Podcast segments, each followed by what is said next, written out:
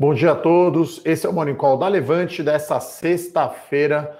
Eu sou Eduardo Guimarães, especialista de ações da Levante Ideias de Investimento, trazendo todas as notícias que você precisa saber para ficar muito bem informado no mercado financeiro e principalmente na Bolsa de Valores. Se você não está inscrito ainda no nosso canal do YouTube, vai lá, faça a sua inscrição, deixa a sua curtida e mande perguntas que eu vou responder aqui nesse Morning Call se você chegou atrasado ou perdeu, você vai poder assistir no YouTube e escutar no podcast da Levante. Então hoje o dia começa aí mais negativo, né? Uma semana aí que o Ibovespa zerou os seus ganhos, né? Principalmente ontem aí perdeu, né? O, suporte aí dos 119 mil pontos.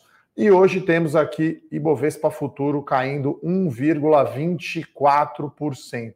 Né? O dia começou mais negativo na Europa, né? Tá realizando também lá nos Estados Unidos, né? Mas aqui o que pega realmente é o fiscal, né? Então, é, fiscal aqui pegando o candidato aí à presidência do Senado aprovado pelo é, apoiado, né, pelo Planalto, defendendo aí a volta aí dos incentivos, né? É, e aí, enfim, já é um, um país que que gasta muito mais do que ganha, que tem uma dívida grande, e aí, enfim, uma hora a conta chega, então a situação fica complicada, né? A Bolsa, então, ontem fechou a 118 mil pontos, né? E a gente, Ibovespa, né? Caiu ontem 1,1%. A gente vai terminar a semana, né? Bem negativo. Então, por conta dessa questão fiscal, né? Estou até pegando aqui quanto foi a variação do Ibovespa na semana até essa quinta-feira, bem negativo, zerando os ganhos aí da bolsa no ano. Né? Então a gente sempre fala aqui que a gente é muito otimista com bolsa, desde que a conta pública não exploda, né? Então esse é o problema. Então o Ibovespa aí caiu 1,7 ou está caindo 1,7% nessa semana. E se a gente olhar aí desde o começo do ano, né? Na verdade, desde o final né, do ano passado, a gente tem Ibovespa aí caindo 0,6, né? Ou seja, já está no território negativo. Né? Então, acho que é basicamente esses efeitos. Né? Então, é, ao contrário lá dos Estados Unidos, né, que o novo governo né, do Joe Biden anuncia pacote de ajuda e é visto como positivo, aqui esses gastos, né, vamos chamar assim, adicionais, é, são, são vistos como negativo, dado o nível de endividamento né, das contas públicas. Né? Então, dívida sobre PIB chegando perto de 100%, déficits muito grandes, e além disso, teremos aí o estado de São Paulo entrando na fase vermelha, que é praticamente aí um toque de recolher então, bares e restaurantes fechados no final de semana e dias úteis, tudo fechado às 8 horas da noite.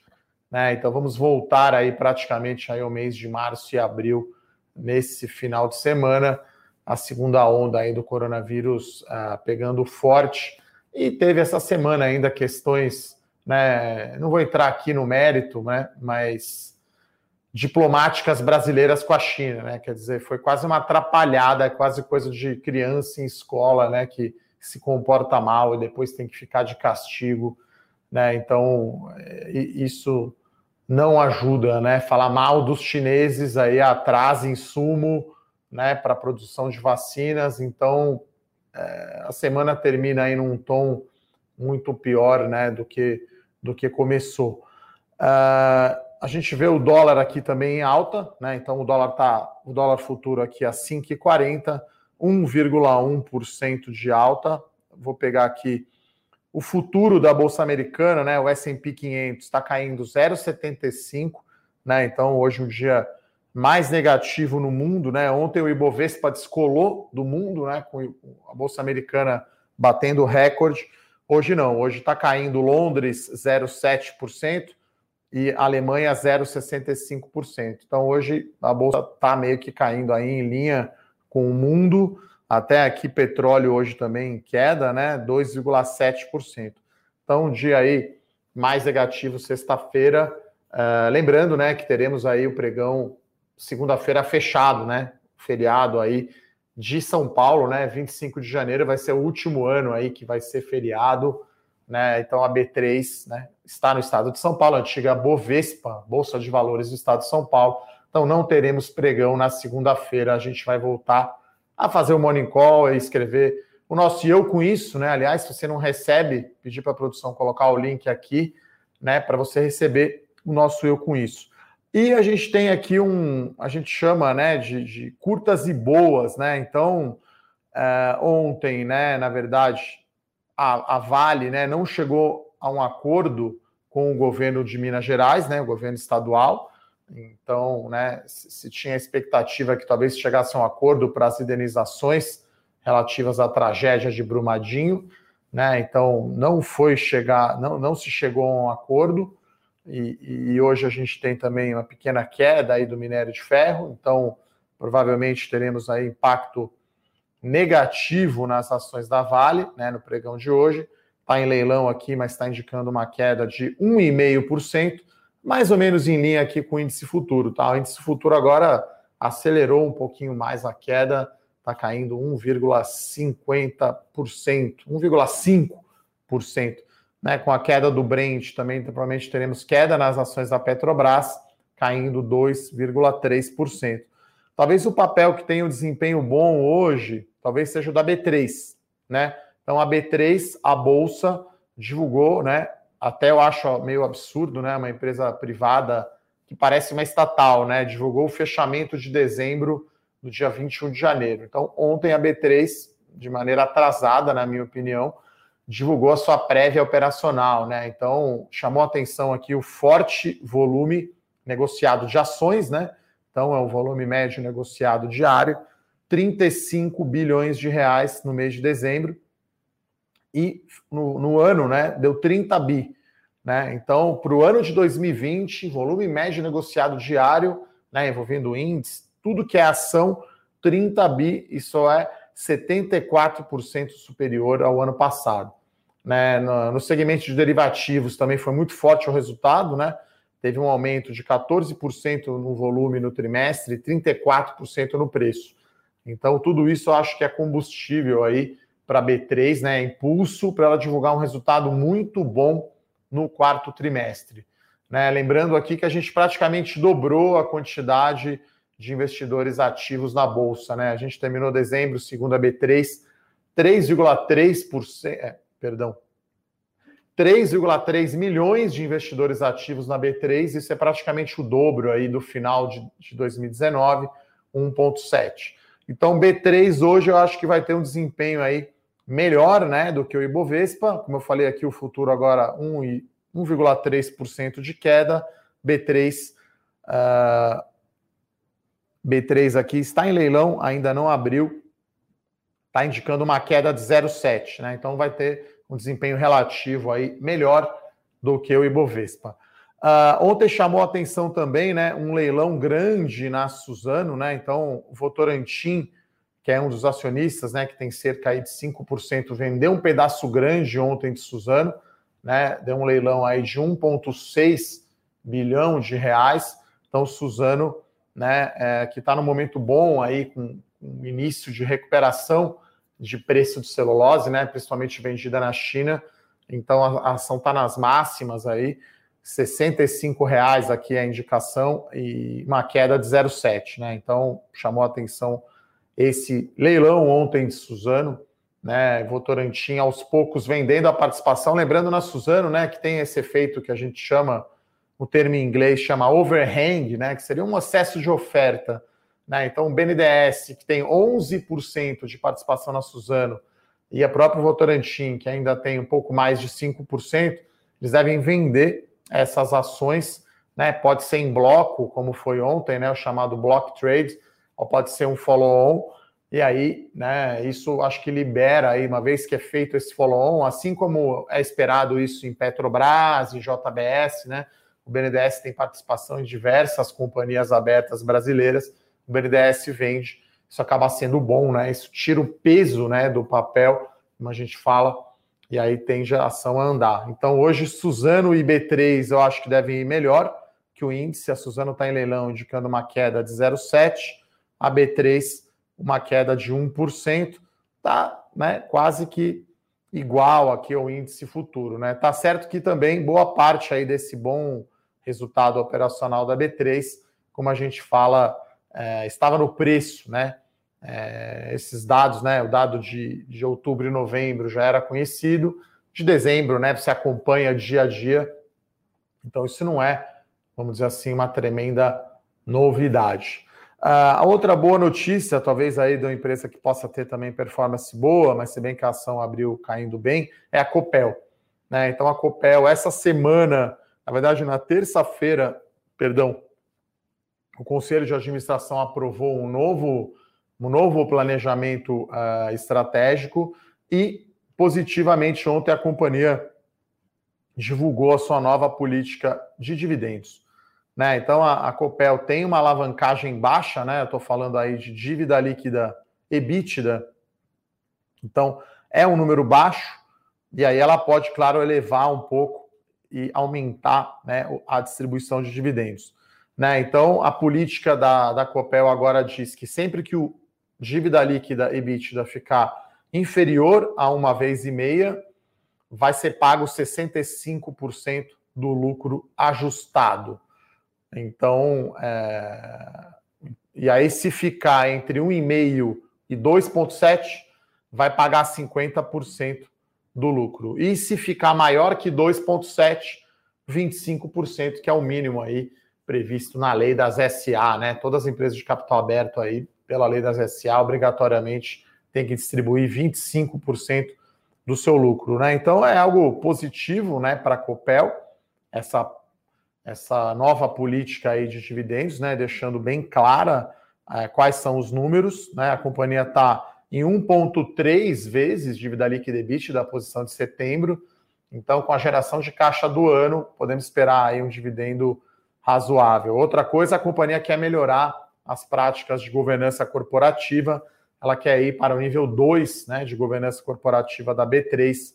Então, é claro que né, depende do governo paranaense, né, que precisa aprovar uma oferta secundária para o governo vender, né, e o BNDES também vender. Então, o BNDES aí presente em diversas companhias aí de capital aberto, o BNDES tem 24% da Copel. Então, essa é uma notícia que a gente vê como positiva, mas como eu disse hoje, o noticiário, né, a aversão a risco está maior, né, nos Estados Unidos e na Europa, forte queda. Aqui a gente tem essa questão fiscal mais lockdown, então a gente vai ter aqui talvez um, um, uma queda de fora a fora, né? Hoje com a alta do dólar, né? A gente poderia ter as exportadoras indo bem, mas Suzano está aqui no leilão ainda, não é o leilão, tá? Do Votorantim, né? 2% aqui de queda. A própria JBS também, que poderia ter um desempenho bom, está caindo 1%, né? Então, uh, essas são as notícias. A gente tem aqui no cenário internacional, né? Agora a gente tem todo dia uma notícia internacional, o resultado da Intel, né? E ontem foi uma atrapalhada, né? Saiu aí um pedaço do resultado da Intel com o pregão ainda aberto, né? Foi um resultado bom da Intel, principalmente o lucro que veio acima do esperado, né? O mercado esperava 1,10, 1,20 dólares por ação e veio 1,52 né? Então, um resultado bom aí do trimestre. As ações subiram aí uns 6% ainda no final do pregão, né? Justamente porque 6,5% de alta. Então saiu aí algum dedo gordo, como a gente fala, alguém que apertou o botão errado ali na hora errada. Você vê que até em mercado desenvolvido os erros também acontecem. Né? Então, como a gente escreveu no nosso comentário aqui, eh, a Intel é uma vaca leiteira clássica, né? Inclusive, ela anunciou aí o pagamento um pouco maior de dividendos, né? Então, é, foi 20, 20 bilhões de dólares aí pagos em dividendos, né? Então, isso dá um retorno em dividendos. Estou achando aqui. 2,2%, né? O dividend yield, como a gente chama, né? O retorno em dividendos. Então, o total a ser pago aí no ano 1,39 dólares por ação, um, dividendo, um retorno de dividendos de 2,2%. Então, primeiro dividendo aí do ano. Então, ontem aí com essa alta aí antes, né, foi vaz... Vazou aparentemente aí o resultado da, da Intel. Então a gente sempre comenta aqui as notícias internacionais, né? Produto aí do, do Fernando Martim, né? O pessoal conhece aqui, estava no Morning Call ontem, ele que é o guru aí do produto investimento global. Então, uma carteira de ações lá fora aí de BDR aqui também. Todo dia agora a gente tem uma notícia, então, internacional.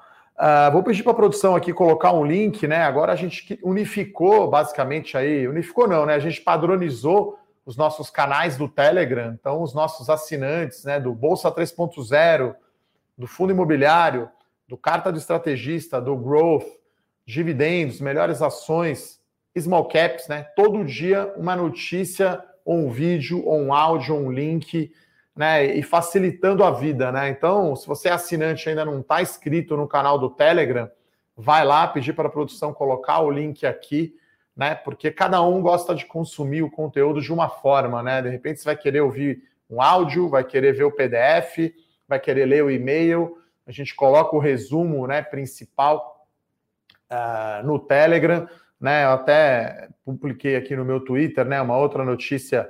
O preço da oferta do follow-on, né, do BTG, então saiu aí a, a R$ 92,52 Fechamento de ontem foi 92,82, então deu aí 0,3% abaixo só do fechamento, foi muito em cima. O BTG levantou aí 2 bi, né?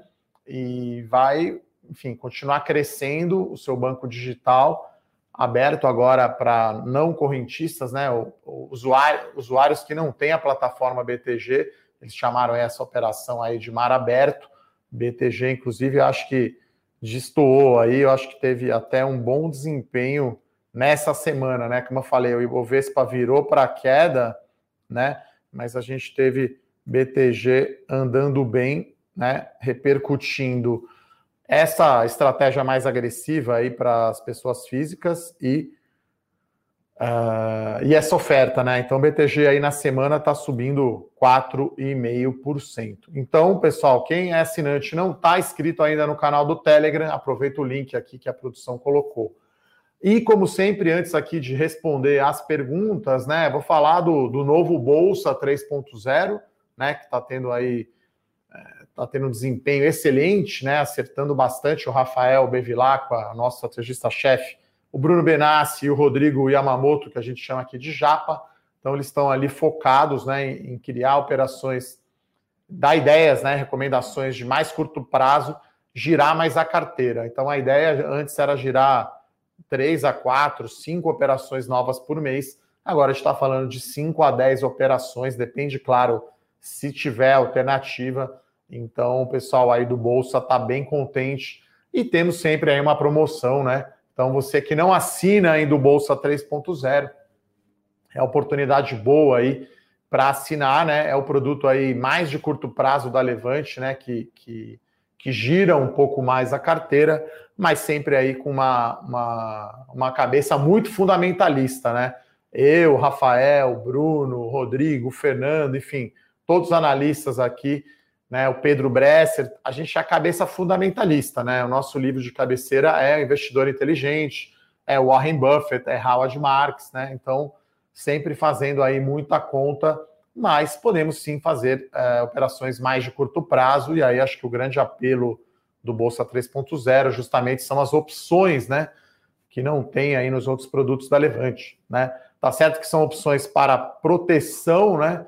Não é uma carteira só de opção, não é para operar alavancado, né? Não é aquela brincadeira do sexta-feira, dia de maldade, né? Mas é então o Bolsa 3.0. Quem não assina, aproveitar agora, então, uh, essa promoção aí especial.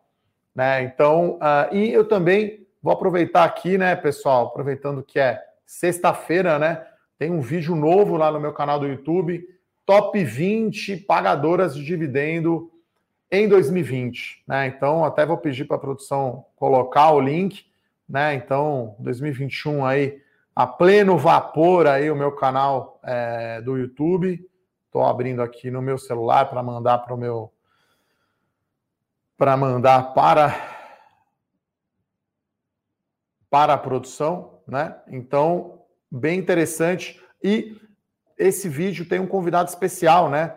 O Ricardo Natali, né, que é educador financeiro do Lucro FC, e temos aí uma parceria né, com, com, com Lucro SA, né, uma plataforma né, educacional, e aí tem um curso como viver de renda. Então, interessante o vídeo, a gente mostra as 20 empresas que mais pagaram retorno em dividendos nos últimos 12 meses. Tem muita empresa do setor elétrico, tem construtora, tem seguradora, tem financeiro, tem telecom, tem até construtora. Então, um vídeo aí bacana, pedir para a produção aí colocar é, o link.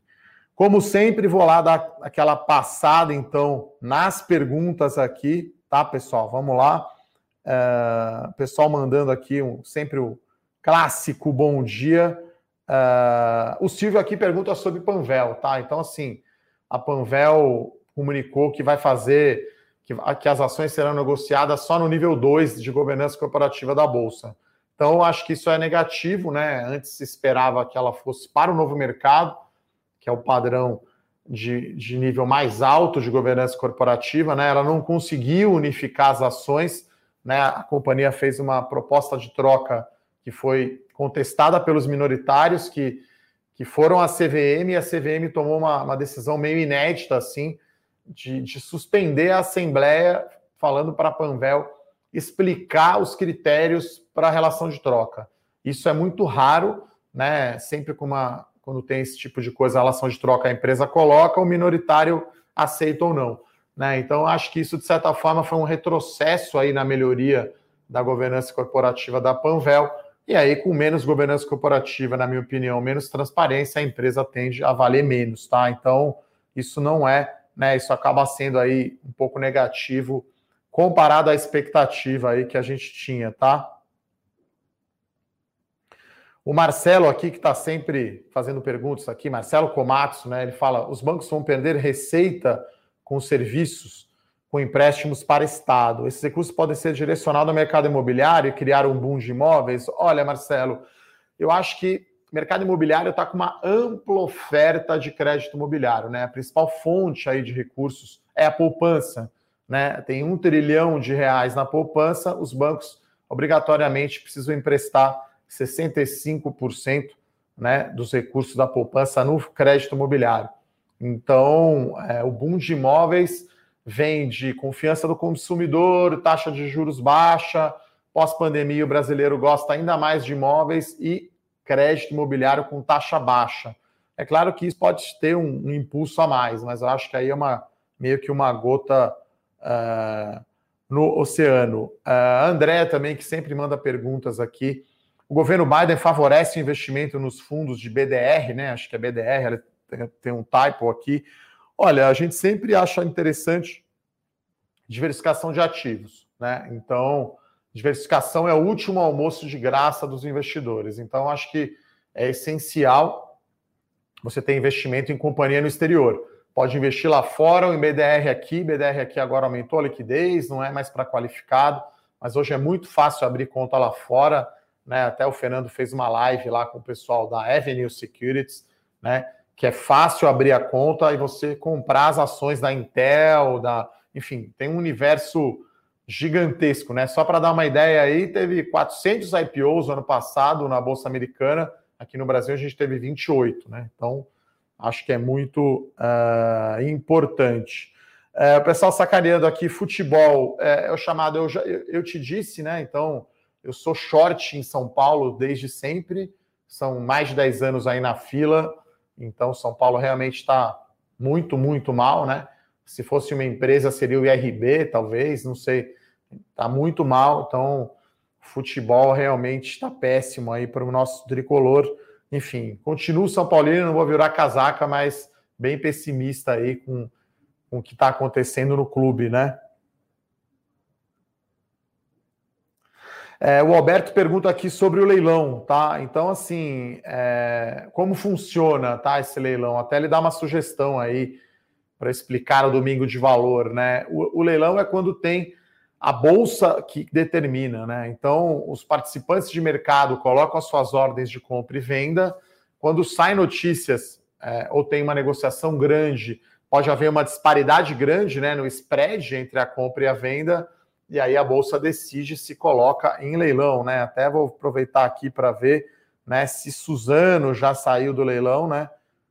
Tá caindo 0,79, né? Então até a Suzano hoje com a alta do dólar tá tendo queda aí no preço das ações, tá?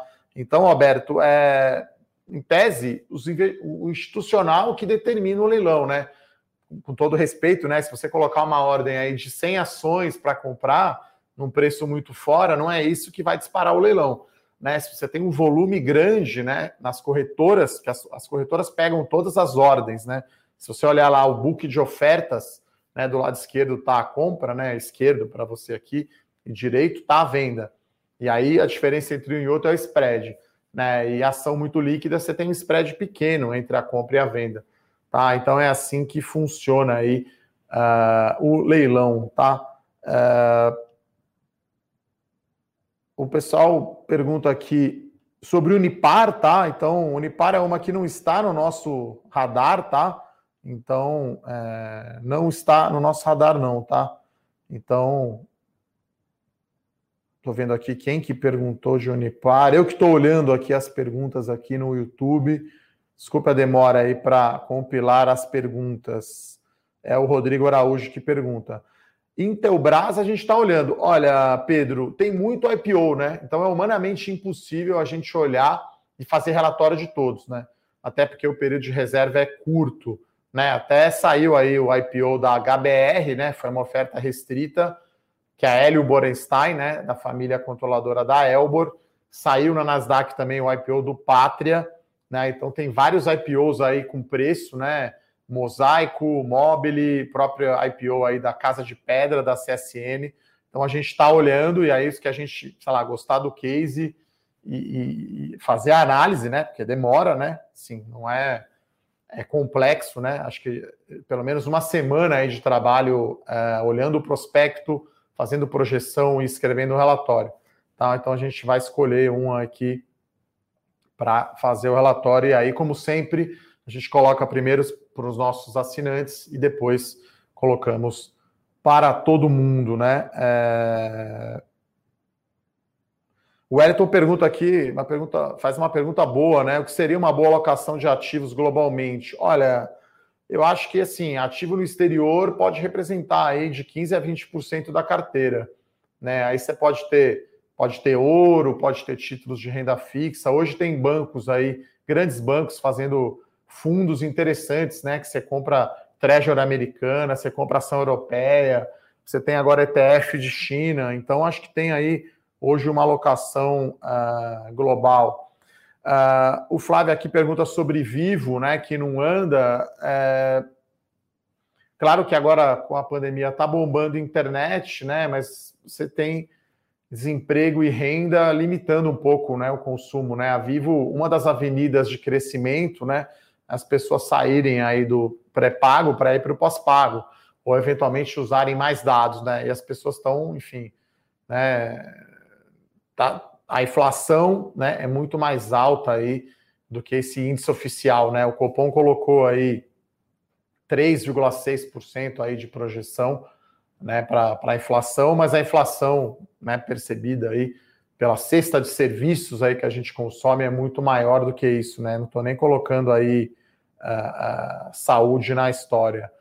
Uh, dar mais uma olhada aqui. Temos muitas perguntas, tá? Agradeço aqui a, a participação de todos. Pessoal pergunta aqui de Uis com a Caoa, a gente não acompanhou, tá? Não estamos de, olhando a Uis aí de perto, tá? Dá mais uma olhada aqui. Bom, já respondi aqui sobre, sobre a Vivo. Né? Acho que a avenida de crescimento dela depende muito de renda, né? Uh, Enalta é uma que a gente não está olhando. Uh, o Iago pergunta aqui sobre Via Varejo. Eu acho que tem uma boa perspectiva para o ano, né? Para o e-commerce. Eu acho que vai que vai bem, né? É, não só Magalu, mas como também B2W. Foi um ano, né? Dessas empresas em 2020.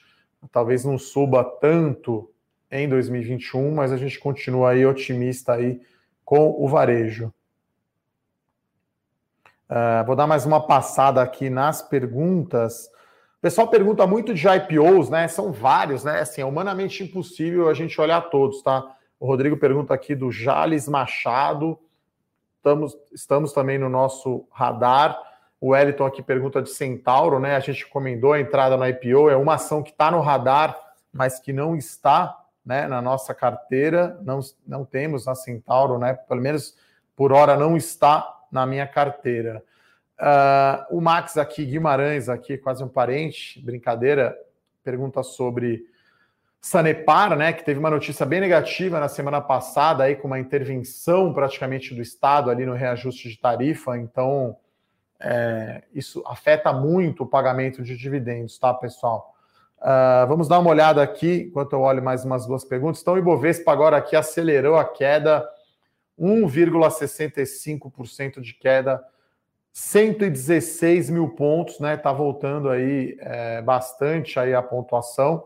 Uh, e até as empresas que puseram notícias positivas, né, como Suzano e B3, por exemplo, uh, caindo 1,5%. Chama atenção o BTG aqui, que está caindo só 0,3%, né? E a própria Vivo, né, que foi perguntada aqui, né, os papéis de dividendos nesses dias negativos caem bem menos, né?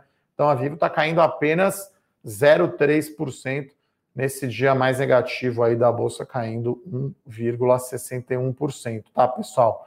Uh, vou responder aqui mais uma pergunta, já deu os nossos 30 minutos aqui regulamentares. Uh, pergunta aqui do Everton Pacheco, né?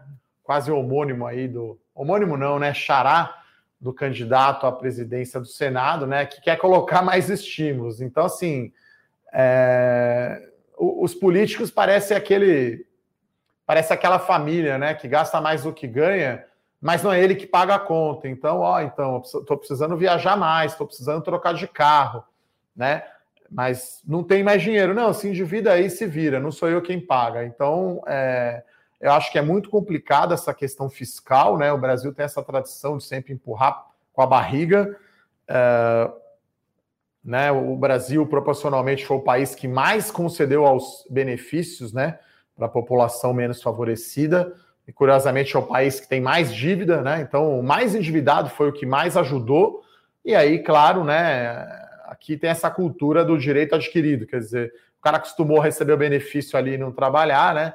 Enfim, é claro que há casos e casos, né? Não dá para generalizar, mas a questão é que não tem dinheiro, né? Quer dizer, você está com uma dívida muito grande e o governo vai precisar fazer algum ajuste, né? E parece improvável, né? Pós eleições aí de presidência da Câmara e do Senado, o governo teria o ano inteiro aí para endereçar essa questão. Né? Porque se chegar ali outubro, já vamos falar de eleição presidencial no ano que vem, e aí passou o ano, o Brasil não fez as reformas. Então, o dinheiro está vindo para cá, mas não é por conta da, da, da, responsabilidade fiscal né, do Brasil. Os políticos parece que não, que não atentaram aí para alguns esta, algum estado aí até de emergência, né? Acho que a situação lá de Manaus mostra o quão sem noção às vezes podem ser os políticos lá que estão em Brasília pensando na sua reeleição e não na saúde, né, e na vida aí dos brasileiros.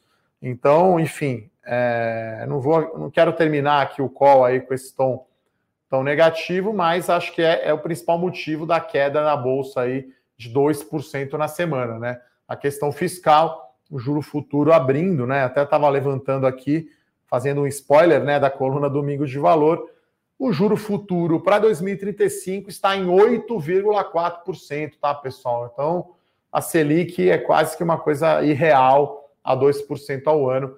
Está muito inclinada essa curva de juros. Alguma coisa está errada, né? E, enfim, parece que a situação precisa ter uma medida mais drástica, pessoal. Então é isso. Gostaria aqui de agradecer então a participação de todos lembrar do canal do Telegram, né, pessoal? Vamos lá, é fácil, só clicar no link. Se você é assinante do produto, você já entra no canal do Telegram. Todos os produtos, né? O Carta, o Bolsa 3.0, ações de crescimento, small caps, dividendos, melhores ações, fundos imobiliários. Você vai receber notícias ali diárias, né, sobre papéis da carteira, destaques do dia, assuntos relevantes, tá? É um novo canal aí que está sendo mais utilizado agora diariamente aqui por nós da Levante. É isso então, pessoal. Muito obrigado. Então, desejo a todos aí um bom final de semana, todo mundo em casa aí, tranquilo. Um abraço, até terça-feira. Tchau, tchau.